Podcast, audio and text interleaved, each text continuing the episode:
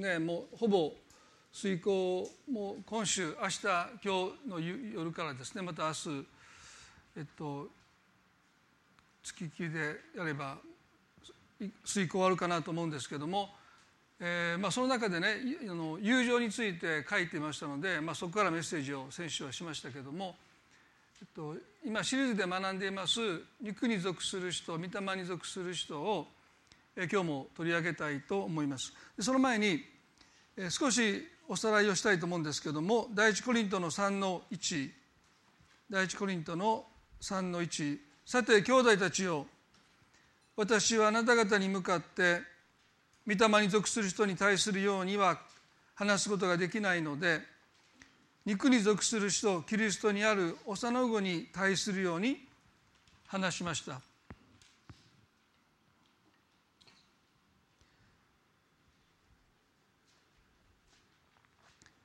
パウロはコリント地方の諸教会に書き送った手紙の中で兄弟たちよと呼びかけてキリスト者を2つに分類しました。一つは肉に属する人。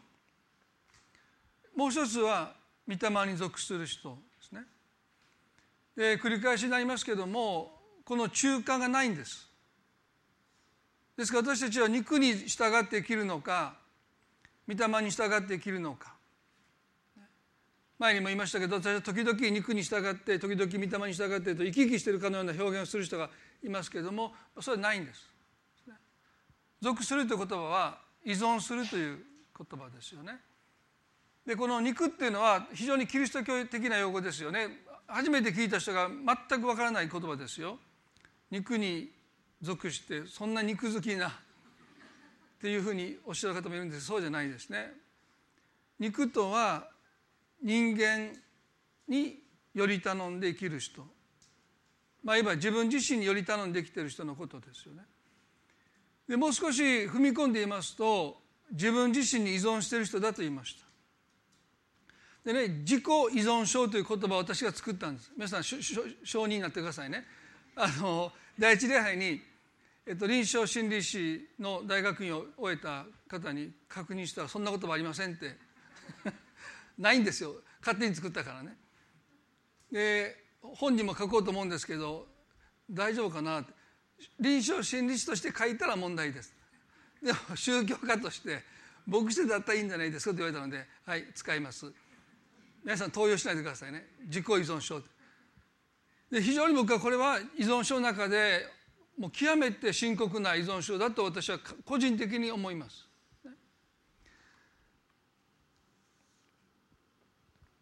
まあ、日本ではこの依存症という問題がさまざまなところで取り上げられていますよね。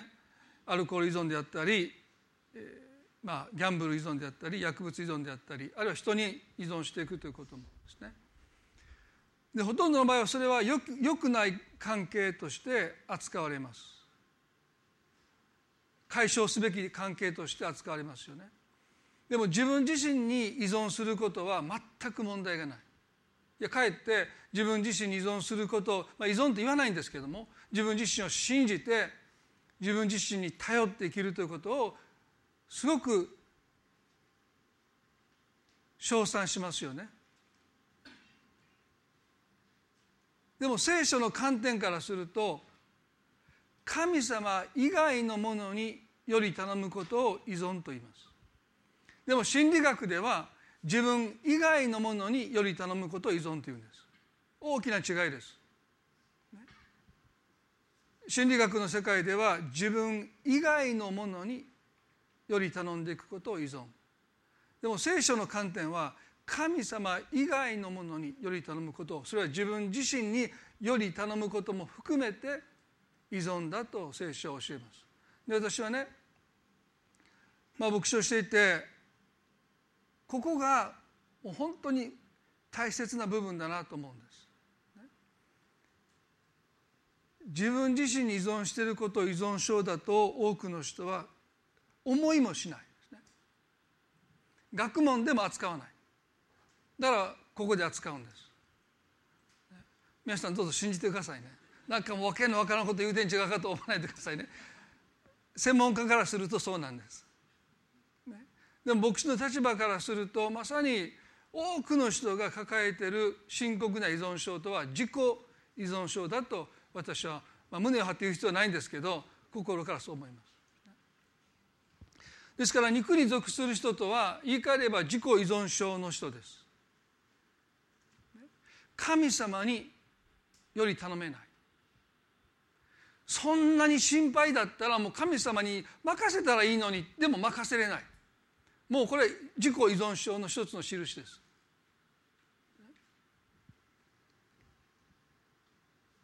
私たちは100%頼りきることのできる一度も嘘をつかない一度も私たちを裏切らない神様を神として信じてるのにその方に頼って生きることが非常に困難なのは神様が頼りないんではなくて私たちが自分自身にあまりにもより頼んで生きているということが問題です。私たちが人生で抱える多くの重荷は本来その多くを神様が委ねてくださっているものなんです。でしょ？で私たちはそれを神様に委ねきれないでいる。まあ、前にも私何度も紹介して、まあ、今もその癖は治っていないんですけども大体朝ごはん食べた後今日の夕食何ってうちの奥さんに聞くんです。で私はバカにしてんので主婦でしょ？私がそんなこと心配するのは主婦の仕事やからあなたに心配してもらわなくてもいいって言うんですねでも1回ぐらい多分夕食ないって言って忘れたっていうのがあったと私は記憶してるんですけど。まあそれは本当かどうか分かりませんけど。まあでも二重の心配ですよね。誰かがもう心配してくれてるのに私たちはその人にそのことを委ねないで自分も一緒になって心配するんですね。神様は私たちのことを心配してくださっている聖書書いてますね。なのに私たちは二重の心配をします。大丈夫かな？大丈夫かな？ってね。まあそういう意味で私たちは非常に自分自身により頼んでるんだろうと思いますね。ですから自分自身に依存している限り私たちは肉に属した人としてたとえクリスチャンになっても生き方はそんなには変わりません。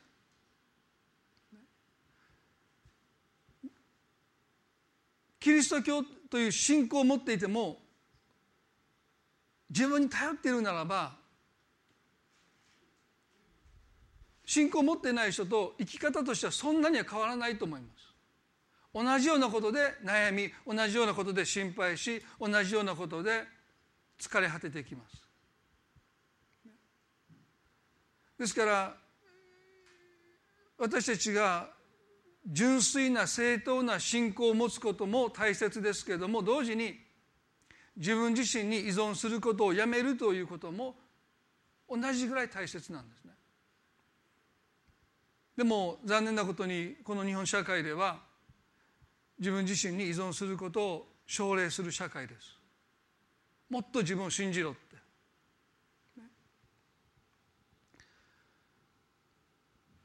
依存症の中で最も有名なのがアルコール依存症ですよね。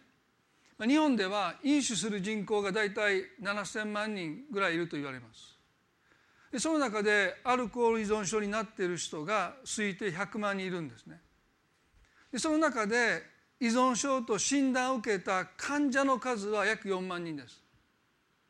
ということはアルコール依存症の96%の人が自分が依存症であることを自覚していないか自覚してるんだけどそれを認めていないか。まあおそらく後半だと思います。多くの依存症の人は自分が依存症であることをうすうす気が付いてるけどもそれを認めようとしない。依存症の入り口は事実否認ですね。例えばお酒を飲むときに、気分を晴らしたい。嫌なこと忘れたい。依存症にならない人も依存症になる人もあることに必要以上に頼ってしまうのは現実逃避。すなわち事実否認という心の問題が絶えずそこにありますよね。ですから嫌なことを忘れたいと思って例えばお酒を飲む人。入り口がもう事実否認ですからですねちょっと飲み過ぎてん違うのと言われてもいやいや全然大丈夫って言いますよ。そういう人はね。いやもうベロベロやんかって言ったらいやもうシラフやって言ってこの千鳥足で歩いて帰りますよ。大丈夫大丈夫。って言いながら運転もするんですよ。こんなんですよ。昔僕が若い頃は飲酒は寛容でしたから飲酒運転も結構みんな飲酒運転してる人多かったですよね。もう真っ赤っかで。まあ取り締まりも少なかったんでしょうかですね。でそういう人は決まって否定します。そう？ベロベロ？うんベロベロ。ね？車の運転なんかもう全然できない。自分で歩いて帰れない。言わないですよ。大丈夫大丈夫。自分で帰れるからって。事実否認という心の問題はですね本当の自分を認めないという根っこがあります。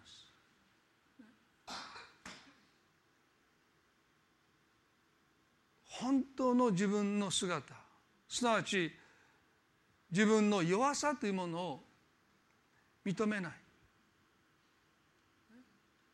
それを隠そうとすることが依存につながっていくわけですよね。大丈夫。私は自分で自分のことはできるからと言いながら自分の弱さを認めないのでこっそりと不健全なものに頼っていくんです。皆さんねポール・トゥエリエというスイスの精神科医がですね「強い人弱い人」という本を書きました。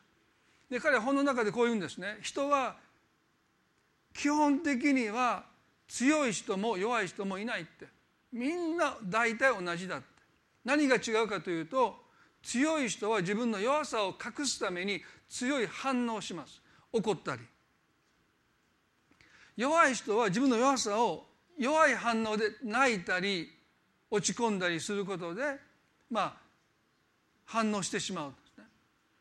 だから精神科医としてもう何千という人の診察をしてきて彼の結論はですね社会的に地位があって有能な人であっても実のところ非常に弱さを持ってる。ただその弱さを強い反応で隠してる。弱い人はすぐ泣いたりすぐもう諦めたりという弱い反応で自分の弱さと向き合います。でもそれらは反応ですよね。その生き方の中にはこの御霊に属する人としての生き方はありません。もし私たちが肉に属した人としてではなくて御霊に属した人として生きていくためにまず私たちが認めないといけないことは自分の弱さです。でその弱さに対して強い反応にも答えがないし弱い反応にも答えがありません。聖書はこう言います。私たちは自分の弱さを誇るべきだ。パールという人はね聖書の中の多くを書いた人ですね彼はたった一人でローマ帝国にこの福音を携えて上陸していった男の人ですあのローマ帝国がキリスト教化していく最初のきっかけを作ったのはたった一人で船に乗ってあのローマの帝国に一人で立ち向かっていったのがパウロという人でした。これこの人以上に強い人いませんよ。でも彼はこう言うんです。キリストの力が私を追うために私は自分の良さを大いに喜んで誇りますと言いました。これがキリスト者の弱さに対する態度です。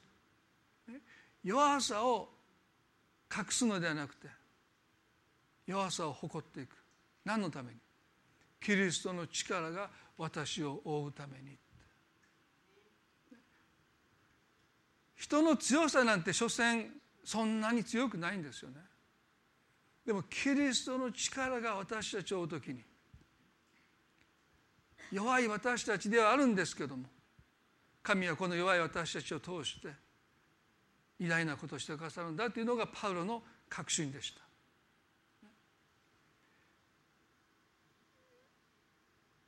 今日皆さんにぜひ覚えていただきたいことはですね自分の弱さを誇るという生き方。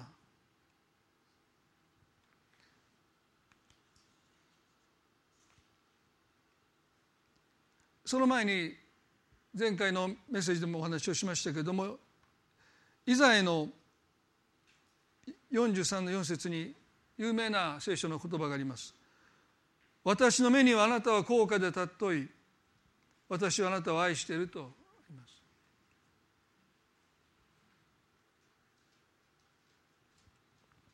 イザヤの43の4ですね。私の目にはあなたは高価で尊い私はあなたを愛している神様の目に私たちは高価で尊いんだって。私はあなたを愛してるとおっしゃる。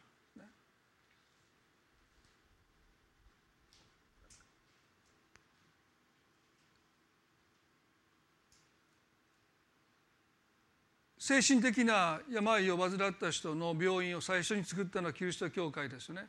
どうしたか。この御言葉に基づいて精神科という精神病院というものが最初に作られました。それはどんな人も神の目には高価で尊いという御言葉に基づいてそういう人々に対して昔はもうそれは阻害されてそして家から追い出されて隔離されていた人たちにこの御言葉を持って愛を向けていくということが教会がした一つの大きな働きだと思いますけどもですから聖書は繰り返し繰り返し私たちに私たちの存在価値がいかに尊いのかその後こう言いますよ。だから私は人をあなたの代わりにしというこの人というのはイエス・キリストのことですよね。私たちの存在価値は神の御子イエスが私たちの身代わりとなって十字架で死んでくださるほどに聖書は価値があるんだ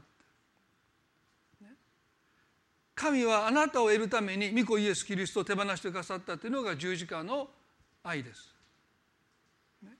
ですから私たちが自分の価値をどれだけ高く評価しても評価しきれません。一生かかっても私たちは自分の本当の価値を十分には評価できないんです。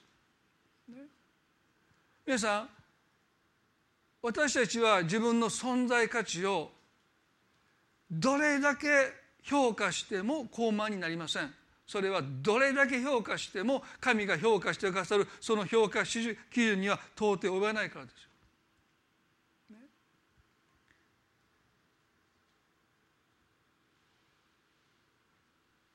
変な謙遜はいらないと思いますね。本当に私たちは高価で尊いんだって聖書は教えます。ですからどうかご自身のことを大切にしていただきたいんですね。でもう一つ神様はイザヤを通してこうおっしゃいました。イザヤの2の22でですね。鼻で息をする人間を頼りにするな。そんなものに何の値打ちがあろうかともおっしゃった。とっても矛盾するような言葉に聞こえます。そんな人に何の値打ちがあろうかかたや高価で尊いとおっしゃるんだけどかたやそんな人に何の値打ちがあるのかここがとっても大切なポイントですよね。私たちは存在としては価値があるんだけども頼るべき存在としては全く価値がないという意味なんです。もう一回言いますね。今ポカンとした人が3人いたので。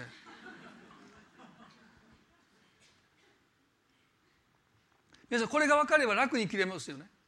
私たちは存在としては限りなく価値があります。神がその一人子イエスをお与えになるほどに私たちには価値があると神はその価値をお認めになっているんです。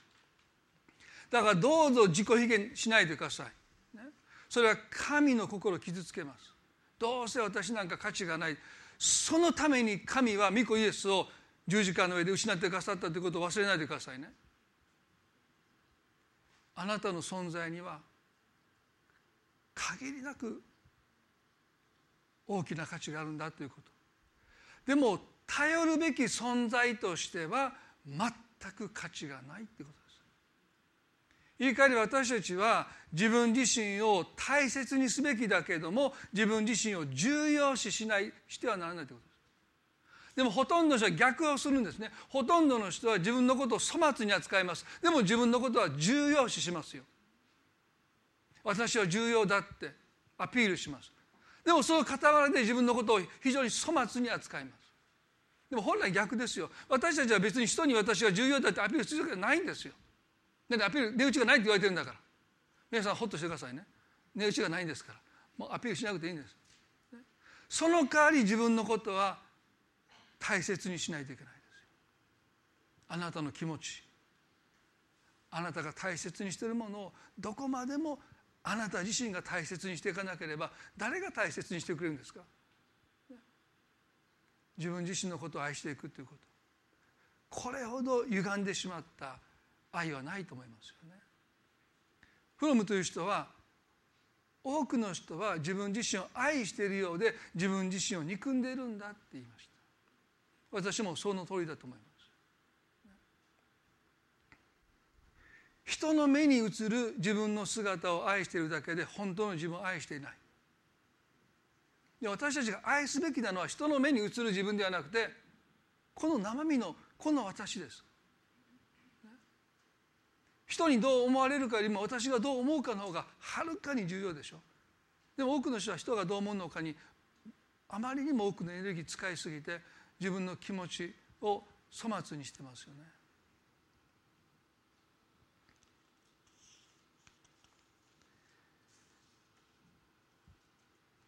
依存症の問題に少し戻りますけれどもこの事実否認という問題はですね基本的には人が自分の弱さを認めないということが根源的な問題です。頼るべき存在として私には値打ちがないってそれを認めるか否かです。アルコール依存症の回復のプログラムには12のステップがありますけれどもこれアメリカで考案されて今世界中で用いられてますけどその最初の第一歩がとっても大切ですね。でここでつまずいたら依存症から自由になれない。最初のステップはこうです。私たちはアルコールに対して無力であり生きていくことがどうにもならなくなったことを認めたというのが回復の第一歩です依存関係から人が立ち直っていくのは自分の無力さを認めるっていうところからです。ここをパスしてステップの2から進むことはできないんですね。なぜかというとね依存になっていくのは私は私のことを自分でコントロールできるという思い上がりがあるからですよね。だからお酒も自分でストップやめれると思ってる。ほっといてくれ私は自分の飲酒量は自分で決めれる。自分でコントロールできると思って結局はコントロールされていってしまう。だからアルコールに対して私は無力である。私は自分で自分のお酒を飲む量を自分で決めれません。私は助けが必要です。ということを認めた時に人はようやく依存から解放されていくということ。要は聖書が言うことと全くその通りなんですよね。自分の弱さというもの隠さないで強い反応で隠さないで弱い反応でごまかさないで真正面でそれを見据えてキリストの力が私を支えてくださるために私は自分の弱さを誇っていくという選択をしていくということです。キリストの力があなたを支える時に私たちは何か自立できなくなっていくんじゃないか信仰に対する偏見の一つですね。神様以外のものに私たちがより頼む時に私たちは依存関係に陥って自立できなくなっていきます。でも神様により頼む時に私たちは依存ではなくて信頼関係を持って本当の意味での自立を成し遂げていくということですこのことをもう声を大にして言いたいですね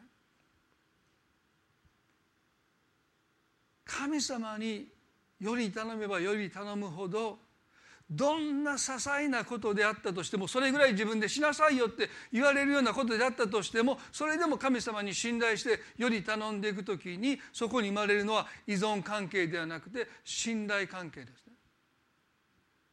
そしてこの信頼関係に生きる時に私たちは真の自立を成し遂げていくんだというこ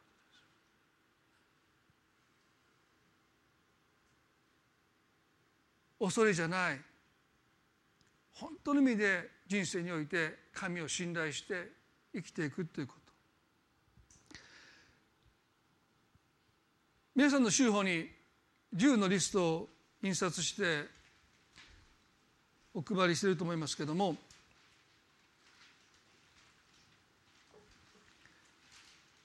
ブレネー・ブラウンという人はですね恥の研究で有名な人ですけれども彼女は「不完全という贈り物という本を書きました。でこのタイトルがね素晴らしいですね。皆さん不完全さは神様からの贈り物ですよ。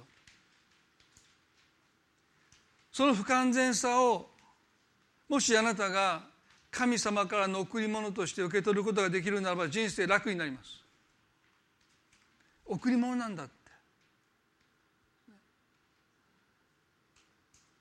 彼女がクリスチャンかどうか私は分かりませんがこの10のリストはほぼ聖書の価値観に根ざしているなと思います。自分がどれだけ偽りのない生き方をしているのかのチェックポイントです。で彼女はねこの10の指標で自分をチェックした時に2つしか当てはまらなかったって言って非常に落ち込んだと本に記しています。10のうちの2つしか当てはまらなかった皆さんどうでしょうか？手を挙げなくてもいいですけれどもこの10の指標でどれも当てはまれへんという人はですね1人か2人いると思いますもしかしたら。まあ手を挙げなくていいですよ。MC じゃないので。MC だと手を挙げてもらうんですけども、ちょっとさっと読みたいと思いますね。自分らしくあるという本来感を育む。まあその右側に下にあるのはねそのためにやめるべきこと捨てるべきこととしてね人からどう思われるのか気にすることをやめる。もうこの時点でつまずいた人がいますね。もういつもそのことが気になってしょうがないという人がいるかも分かりません。二つ目に自分自身を慈しむ自己共感を育む完璧主義を捨てる。立ち直る力を培う感覚を麻痺させることをやめ無力感と手を切る。4感謝と喜びとを育む欠乏感と闇への恐れを捨てる。5直感を信じる心を育む確実性への要求を捨てる。6創造性を育む比較することをやめる。7遊びと休息を豊かにする。疲労をステータスシンボルにしたり生産性を自己価値として捉えることをやめる。8平静さを培う。ライフスタイルとしてライフスタイル化とした不安を捨てる。有意義な仕事に励む。自己不信と何々すべきを捨てる。笑い歌踊り豊かにする。かっこつけることをや何かあっても取り乱さないことをやめる。ここで彼女はね10のリストを挙げて偽りのない人生を生きるためにはやめないといけないことを10をリストアップしました。でもそもそもなぜ人がこんなことをするのかというとやっぱり結局はね自分の弱さを否認することの手段です。自分の弱さを認めない自分の弱さを恥じる自分の弱さを覆い隠すために結局人はこのようなことをして自分を隠して生きてる。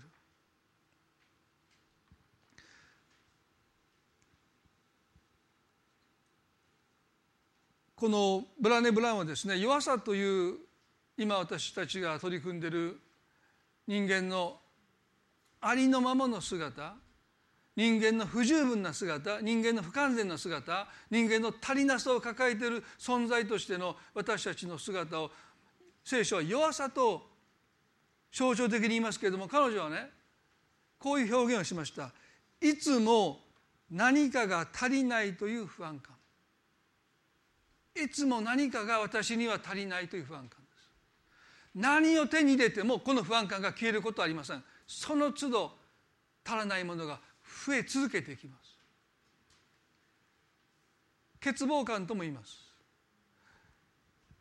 今私が書いてるね夫婦となる旅路の最初の章がこれを扱ってます。満ち足りた心で夫婦が生きることなくしてですね。夫婦の関係を健全にしていくことはなかなか難しい。お互いが相手に満たしを求めている限りにおいて絶えずそこには不満足があり争いがあり口論がありますよね。ダビデはこう言いました「主は私の羊飼い私には乏しいものがありません」と言いました。本当の意味で私たちを満たすことができるのは神様だけです。でもそれを相手に要求しちゃう。彼女はここで欠乏感という言葉をですねその言語このように言いました。数に制限があるという意味です。数に制限がある。まさにそれは進化論的な人生観の恐れです。幸せには限りがあってある人がすごく幸せになると何か自分の幸せが持っていかれたような感覚に陥ってしまいます。パイの奪い合いです、まあ、私はあの服をお店に買いに行くことがないんですけどもそれがどうしたって言われそうですけども。いいじゃないですかね。買いに行かないんです。ね。でそれはどうしかというとインターネットでいつも服を買うんですね。年に2回。春夏秋冬のバーゲンの時にまとめ買いします。70%オフとかね。だいたい色があんまり好きな色じゃ残ってなかったりとかよくするんですけどサイズもなかなかちょっと大きめだったり小さめだったりするんですけども、まあ 70%80% オフですからね、まあ、その時期を待ってこう時々買うんですけども。いつもね誘惑は在庫1になった時です。うまいですね。ZZ なんとかタウンというあるんですけどもね。在庫3在庫2もう在庫1になったら僕が買わなくて誰が買うんやって思いになってしまうんです。僕に買ってくれって言ってるように聞こえてくるんですね。なんか。それでたくさん間違いをしました。そして自分が着れない履けない色が嫌いって息子にあげると息子もこんなもん着れるかって 昨日も言われました「これええぞこのズボン」って言って。こんなんお父さん絶対俺趣味ちゃうわって言われてもし欲しい人がいたら私のところに言ってくださいね。あの値札のついたままのズボンとかが何個かあるんですけども。まあそれでまあ随分叱られまして注意されまして在庫置になっても目をつむってますね。皆さんこのね欠乏感って私たちの心に訴えますよね。数に制限がある神なき人生観はまさにパイの奪い合いですから。強くなきゃ生きていけないんです。でも私たちの信じる神は父なる神だと書いてます。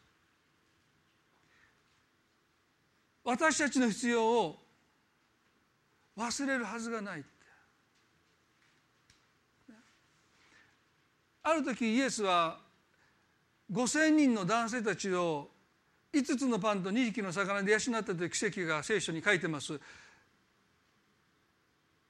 マタイ、マルコ、ルカ、ヨハネの中に全部にその奇跡は記されているということはそれだけ大切な奇跡なんですね。男だけで5,000人だから女性子供入れると1万人以上の人をたった5つのパンと2匹の魚で養ったってね。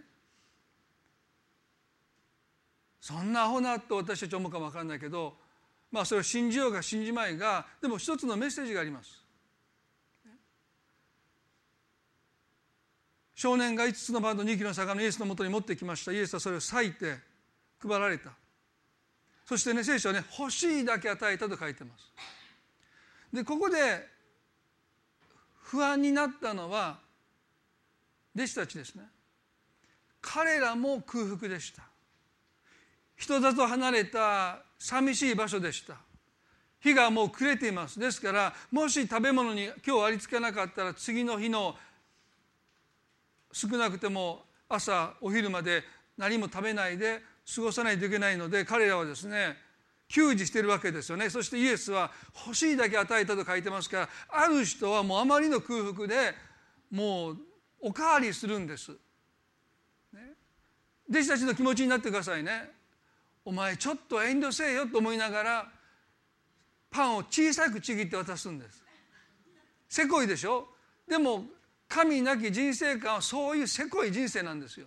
お前ちょっとはね俺のことも考えてくれよって魚もちょっと小さくちぎって渡すんです。なんとか自分の分を残しておこうとするんです。でもイエスはそれを見抜かれてもう欲しいだけ与えなさいって。弟子たちは非常に最後の最後まで自分のことしか考えられません。せっかく人々に仕えているのに結局は自分のことばっかり考えてる、そして全員が遠慮なく鼻から出るまでって言ったら品がないっていう第三恋愛の女の子たちによく注意されるんですけど、まあ、もうどう言えばいいんでしょうか。もうもう食べきれないぐらい。もう食べました、そうイエスはこう言いましたよ。余ったもの集めなさいって。弟子たちは余ったものを集めてみると12の籠いっぱいに余ったと書いてます。12の弟子たちが自分のことをずっと心配して僕の分は残ってないんじゃないかって心配しながら給仕したせっかく給仕したのに心は使えていない。自分のことばっかり考えている。でも最後の一切れもう結構ですというその声の後集めたそのパンと魚は10人の籠いっぱいでした。食べきれないほど残っていました。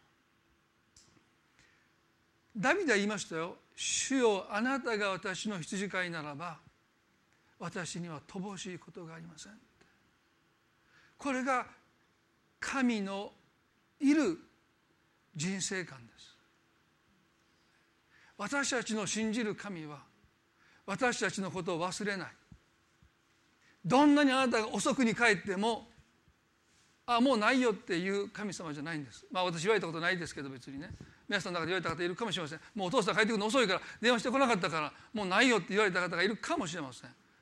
泣く泣くカップヌードル食べた方いるかも分かりませんけど皆さん私たちの神様はねいつ帰っても私たちのためにちゃんと私たちの分をそれもあり余る分を備えていてくださる神様なんだっていう。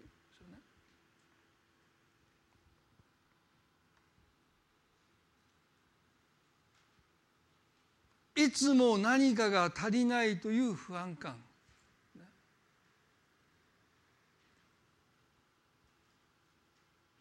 最後にヨハネの4章の中にいつも何かが足りないという不安感すなわち心の欠乏を抱えた女性がイエスと出会います。聖書の中で私がすごく好きな箇所の一つですけどもヨハネの4章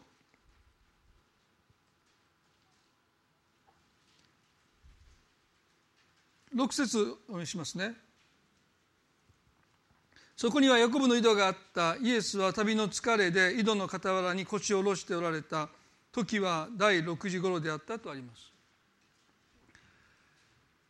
この時イエスは弟子たちと旅をしておられてサマリアの町をあえて通られました。ユダヤ人はサマリア人と人と基本的には交流しません。皆さんご存知だと思いますけれどもイスラエルという国は十部族からなる北イスラエルと二部族からなる南だとに分裂をしてアッシリア帝国がこの北イスラエルを滅ぼします。十部族は離散して住むところを失って周辺の外国の人たちと結婚して根血の子供を産んできます。南田の二部族は滅んだんですけど彼らは外国人との結婚をかたくなに拒みます。そしてユダヤ人イスラエルの純血を守っていった民族ですね。ですからこの二部族から見るとサマリア人たちはもはや同胞ではない同じ民族ではないもう彼らは血が混ざってしまった違法人だという、まあ、差別ですよ。偏見ですけどもそういう偏見の目でサマリア人を見ていたので基本的に彼らは交流しない。町にも入っていかない。徹底してました。でもイエスはなんとその町に入っていくんです。弟子たちは驚いたに違いないですね。なんであの町にイエスが入っていくのか。弟子たちは分からなかった。でもイエスには一つの目的がありました。ヤコブの井戸というところに行ってそこに腰を下ろされたんで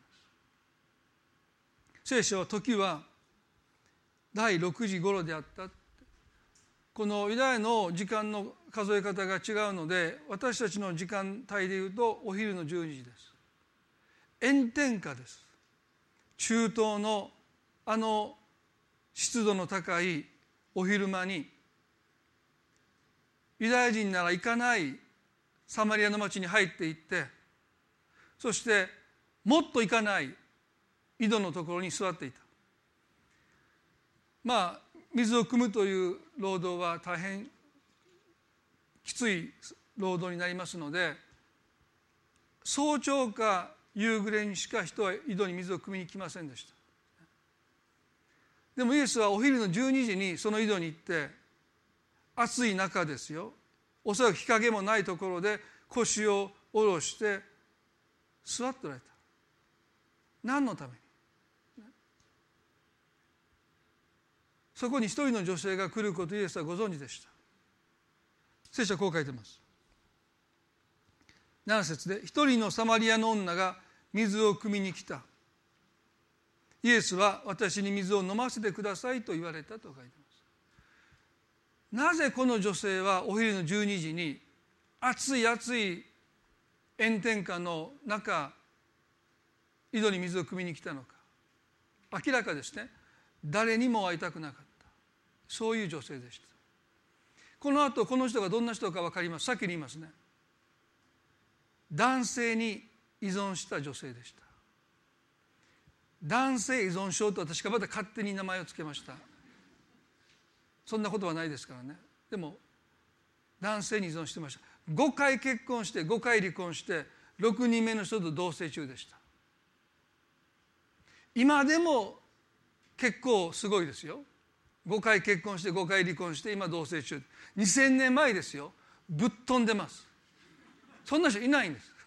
今でもなかなかいないでしょ？5罰5罰なかなかいないですよ。2000年前いたんです、ね、5回結婚して5回離婚してそれでも懲りないんです。これ依存症ですよ。6人目とちょっと賢くなって結婚しないで同棲してた、ね、彼女は好きでやってるわけじゃないんです。心に渇きがあってこの男性こそが私のこのいつも自分が抱えてる私には何かが足りないというこの不安をこの人は満たしてくれるこの不安感を解消してくれと思って彼女は望みを持って結婚したんです。だからもしかしたら私たちが思う以上に真面目な人生をもっと真面目に考えていた女性かもしれません。でも最初はいいんです。その男性が自分の欠乏を満たしてくれるように感じるんです。でもつかの間です。すぐに彼女の魂は乾いていきます。喉が渇くと同じようにすぐに魂も乾いていって。そしてそのことが彼女の中で失望になって絶望に変わって塞ぎ込んで結婚は破綻します。また次の人と出会います。前の旦那よりももっと優しそう。もっと解消もある、ね、大体そうに見えるんですけど皆さんね。結婚します。やっぱりこの人の方が前の旦那よりもいい人だった。私のこの魂の渇きを満たしてくれると思うんだけども。でもまた同じことの繰り返しです。またがっかりきて魂が乾いてきて。愚痴が増えて文句が増えて争いが増えてまた喧嘩して喧嘩してもうその関係に疲れ切ってまた離婚するんです。また別の男性と出会うんです。まあある意味でいいですよね。こんなに出会いがある人。そう思える人と5回も出会って6人と出会ってた。まあある人がね羨ましいって言うんですけどまあでも確かにそうですよね。その人がやってきたんです。その人に向かってイエスは私に飲み水を飲ませてくださいと言いました。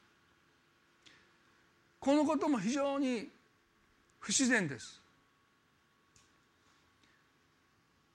だから彼女はね4の9でこういう意味です。あなたはユダヤ人なのにどうしてサマリアの女の私に飲み水をお求めになるのですかとおっしゃったその後ねユダヤ人はサマリア人と付き合いをしなかったからであると書いてます。彼女が驚いたんですね。本来ならば無視をされて相手にもされないで近くにも近づいてこないユダヤ人がそれも男性が声をかけてきた。そしてなんと飲み水を私にくださいと頼み事をしてきた時彼女は非常に驚いたんですね。それはユダヤ人の目から見たら物乞いです。違法人であるサマリアの女にユダヤ人の男性が飲み水をくださいと言うなってことはそれはもう物乞いに等しかった。彼女は驚いたんです。なぜユダヤ人の男性であるあなたがこんな私にそれもですよ。同じサマリア人からも蔑まれて同じサマリア人の女性からも見下されているこんな私になぜあなたが物乞いのようなことをなさるんですかというのが彼女の驚きですよ。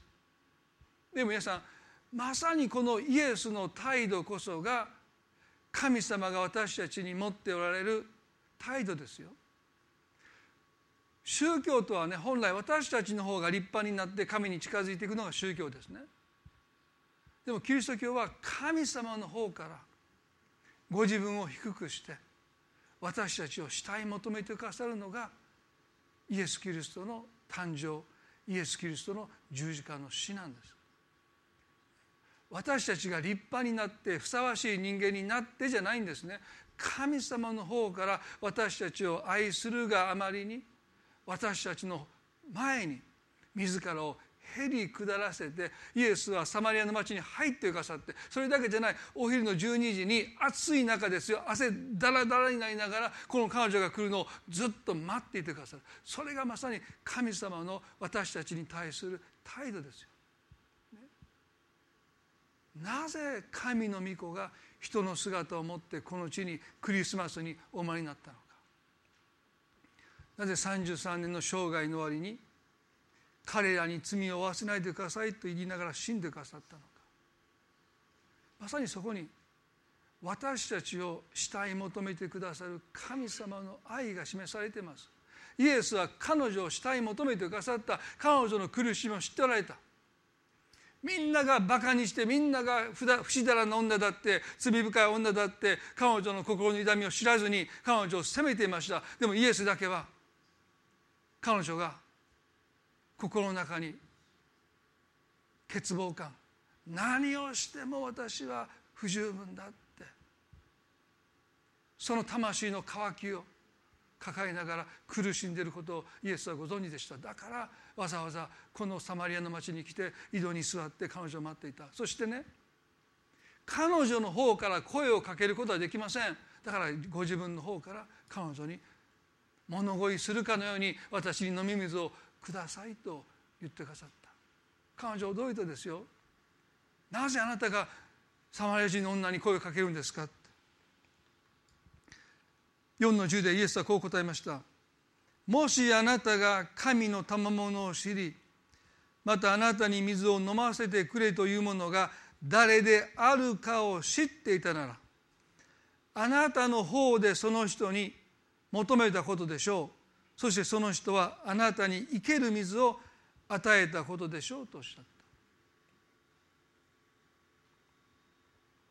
たもしあなたが私が誰なのかを知っていたならばあなたの方から駆け寄ってきて魂の渇きを満たしてくださる生ける水を私にくださいとあなたの方からお願いしたでしょうでもあなたは私が誰か知らないって。皆さんもし私たちがイエス・キリストがどのようなお方なのかを本当に知るならば私たちはこの方に魂の渇きを満たしてくださいとお願いするはずです。それら以外のものにも私たちは魂の満たしを求めなくなってきます。この方に私たちをお願いするんです。私たちが依存症から解消されるためには自分の弱さ私は不完全だ私はいつまでたっても不足を抱えていくという自分の弱さを認めるだけじゃなくてイエスというお方が何者なのかを私たちが知らないといけない。でもそれは聖書を学ぶだけじゃない。啓示です。頭でわからないんです。心に神様が悟らせてくださるんです。ね、で私たちが聖書を全部読んで納得したから信じるんじゃないんです。この方こそが私の魂を満たしうる方だといういわばもう直感のようなものですよね。頭じゃわからないんですよ。手当たり次第私たちは試してきて何一つ私の魂を満たせなかったのにこの方こそが私の魂を満たしてくださる方だっていうもし皆さんがそういう直感をお持ちになったその直感を信じてもいいと思います。聖書は隅から隅までその直感が正しいことを証言してますから、でもまだ彼女はピンとこないんです。この人何言ってんだろうって思ってるんです。イエスは続けてこう言いました。4の13で「この水を飲む者は誰でもまた乾きます」って。当たり前ですよね。彼女はだから私はここまで来てるんですって。毎日毎日人目を避けてって。まだ分かってないんです。でもこの後こう言いました。しかし私が与える水を飲む者は誰でも決して乾くことがありません。私が与える水はその人のうちで泉となり永遠の命への水が湧き出ますとおっしゃった。イエス・キリストを信じる者に約束された聖霊なる神様を私たちが心にお迎えするときにそのお方が私たちの中で泉となってくださるすなわち外部から満たすんじゃない。内側に聖霊なる神様は泉としてとどまってくださるので内側から水が湧き上がってくるあなたの渇きはもうここにいや男性に求めなくても私が救い主であることをあなたが知り私を受け入れるならば約束として聖霊なる神があなたの心に泉となってとどまってくださるそしてその泉はあなたの中にいつもいつも命の水を湧き上がらせていくんだって。そのことを伝えるためにイエスはわざわざ井戸まで来られて井戸で彼女を待っておられた。この水を飲む者は乾きますって。今あなたと同棲している男性にあなたが魂の満たしを求めてもまた乾いていきますでも私が与える精霊をあなたが受け取るならばあなたの魂でその方は泉となってあなたを満たし続けていきますよって言いました。彼女はこういうんですね。15で「先生私が乾くことがなくもうここまで汲みに来なくてもよいようにその水を私にください」ってまだ分かってないんですね。イエスは何か不思議な水のことを話しておられると感じた。あそんな水飲んだら二度と喉が渇かない。まあこの人のこと僕たちはバカにできないですよ。もし私たちが彼女と同じ立場でこの会話を聞いてて多分分かるとしていないと思いますね。何か不思議な水があるんだって。その水飲んだらもう乾かない。一生乾か喉が乾かないんだったらもうここまで来なくていいですからその水をくださいって彼女言いました。神様はね真理を全て分かって求めなくてもくださるんですね。それぞれの理解に応じて自分が何を求めてるかよく分かってなくても神様にくださいってなぜか神様があなたの必要をしていてくださるからですでここで彼女はねもうここまで汲みに来なくても良いようにと言いましたそれは水を汲みに来ることが重労働なのでもうこんなお昼のさなかに来ることがもう済みますっていう意味で言ったわけじゃないんですね。本当に彼女がつらかったのは水を汲みに行く労働ではなくて人目にさらされるという井戸に水を汲む公共の場所に人目を下げていくんだけど時にはやっぱりそこに人がいてひそひそ話に「あの人来たあの女が来た」って言ってみんなの目にさらされることすなわちますます自分の恥を自分で上乗りいや人から上乗りされるこの魂の痛みを経験することがもう二度とないようにと彼女は祈ってる。願ってる。イエスはそのことすらご存知でした。なぜ人は自分の弱さを隠すのかそれは恥の痛みがあるからです。恥が自分を恥じる思いが上乗りされるからです。だからもうそんな目に遭いたくない。そんなふうに自分を恥じること自分を拒絶するその思いを私たちはもう経験したくないので強がるんです。あるいは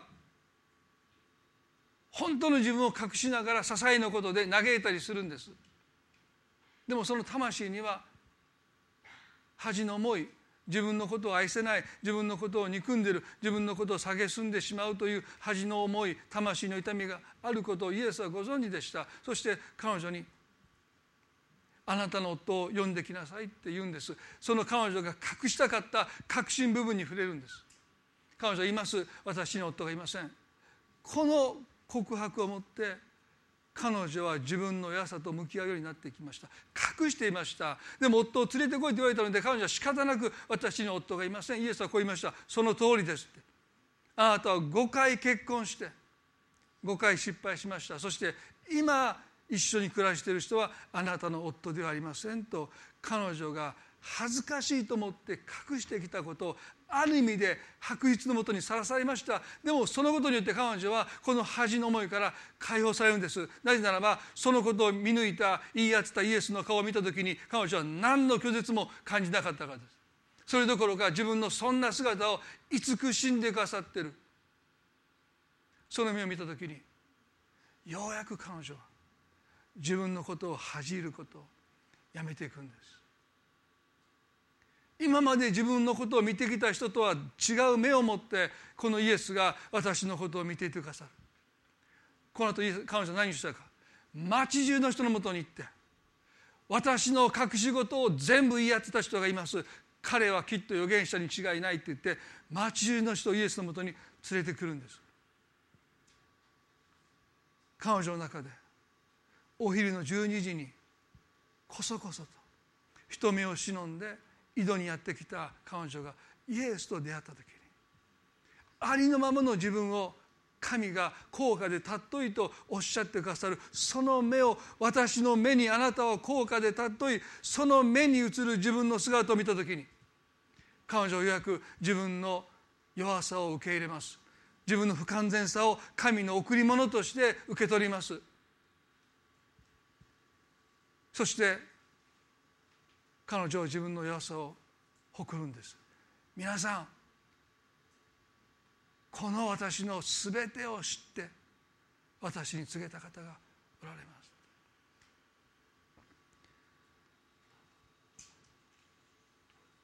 一言お祈りしたいと思います。どうぞ目を閉じていただいて。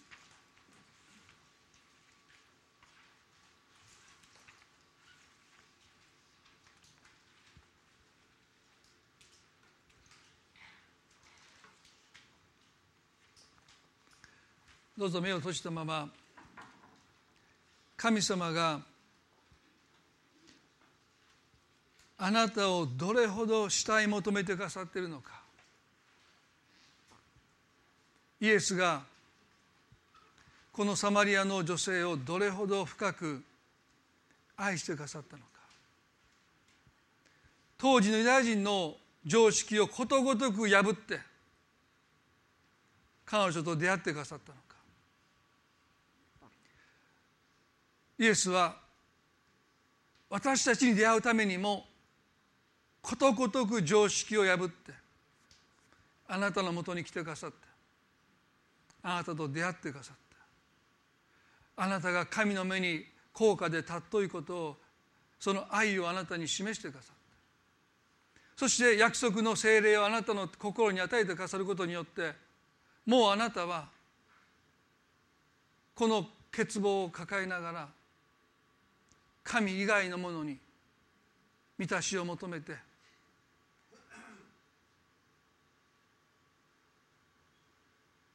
失望と喜び失望と喜びをあてもなく繰り返し続けていくそのような人生から自由にされて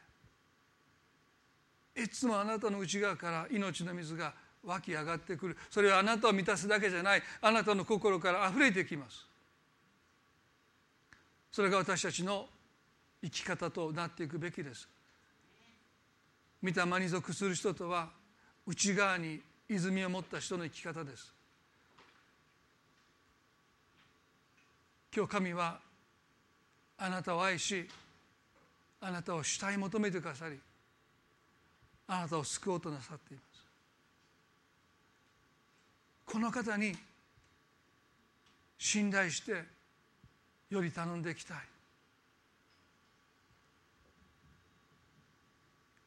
今日そのことを神の前に祈りたいと思います。恵み深い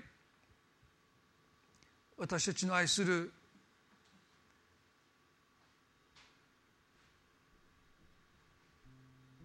主イエスキリストの愛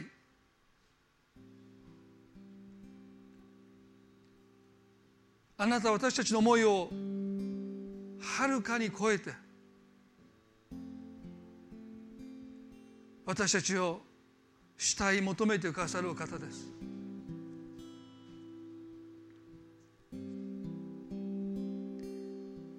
あなたと出会う場所ために私たちの最も魂の暗闇にまで来てくださり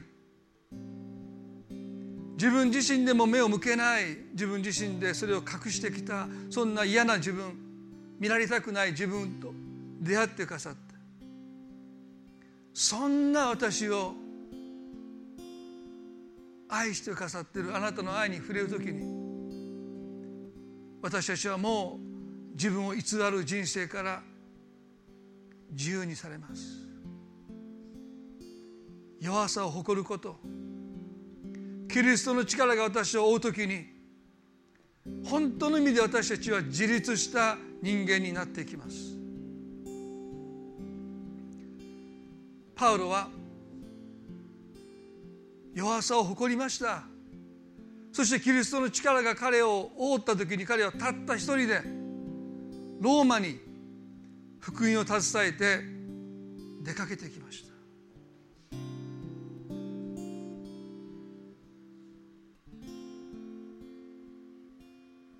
神様どうか私たちを自己依存から自由にしてくださってあなたに信頼して生きる一人一人としてくださるように祈ります。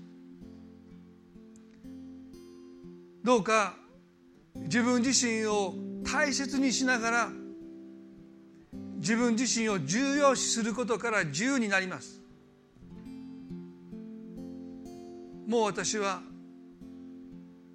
あなたの目に高価で尊いんだ。神様が私を大切にしてくださるように私も自分を大切にしていこう。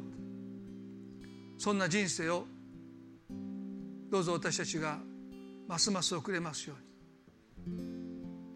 それが私たちのために十字架で死んでくださったキリストに対する私たちの感謝の思いです。神が私たちを大切にしてくださったように私たちも自分自身を大切にして生きていく。自分のことを愛して生きていくこと。そしてそこから命の泉が湧き上がってきます。どうか私たちがそういう生き方が今日できますように一歩踏み出すことができますように助けてください。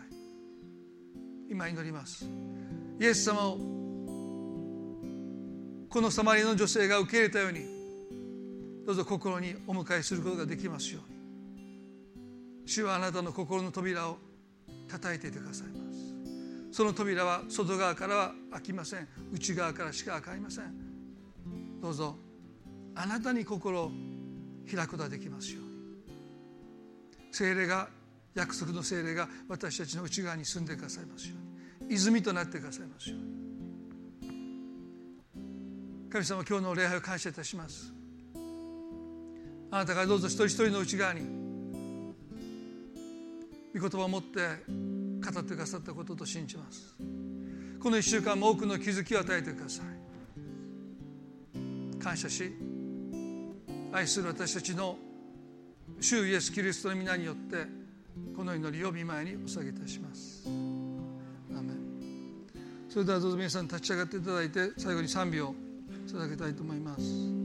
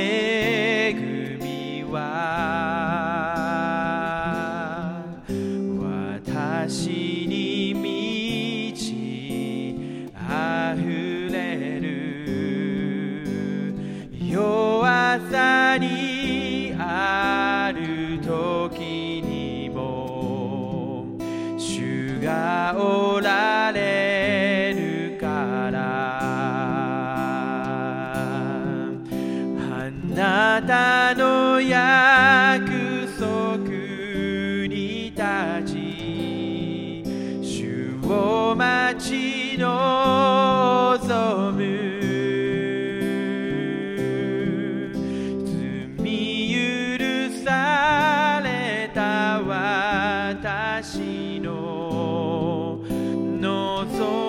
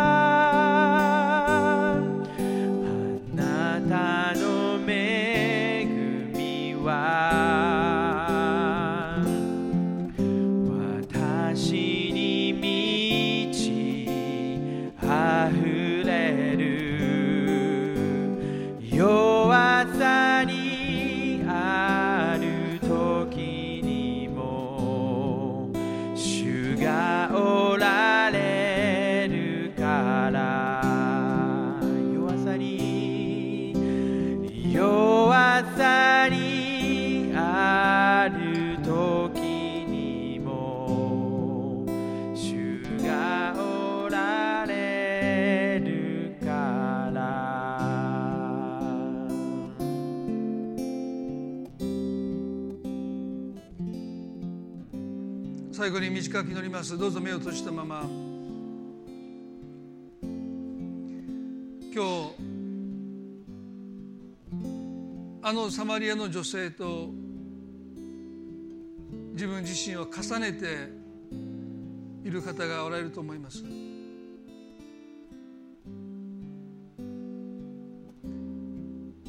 恥の思いに拒絶の痛みに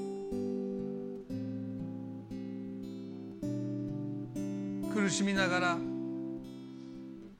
それを隠して知られないように生きてきました。でも神様は今日あなたをどれほど愛していてくださるのか私の目に高価で尊い本当のあなたとあなたが出会うように今日このメッセージをあなたに語ってくださっていると信じます。もしあなたの中に自らを恥じる拒絶の痛みがあるならば神様は今日それを全部取り去ってくださるように信じます。なぜイエスが十字架の上で殺されただけじゃない裸にされて頭に茨の冠をかぶせられてユダヤ人の王様万歳というあざけりの中で恥ずかしみの中で死んで書いたのか。それは私たちの罪だけじゃない。恥までも背負うためです。あなたの恥の思いをイエスは全部背負ってくださって十字架で死んでくださった。今日その痛みからあなた自身が自由になりますように短くなります。神様どうぞ。私たちのために恥までも背負って十字架で死んでくださった。裸同然頭には茨でかん編んだ冠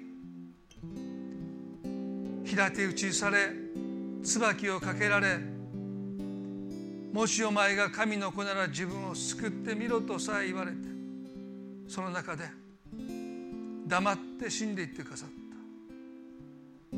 それはあなたの恥をも拒絶の痛みをもこの方が負ってくださった。聖書はキリストの打たれた傷によってあなた方は癒されたって。今日あなたの魂の痛みが癒されますように。もう心にうずくことがありませんように。人の言葉があなたの心に突き刺さりませんように。痛みをあなたが癒してくださるように祈ります。感謝し愛する主イエスキリストの皆によって祈ります。アメン。それでは今朝これで礼拝終わりたいと思います。互いに挨拶を持って終わっていきましょう。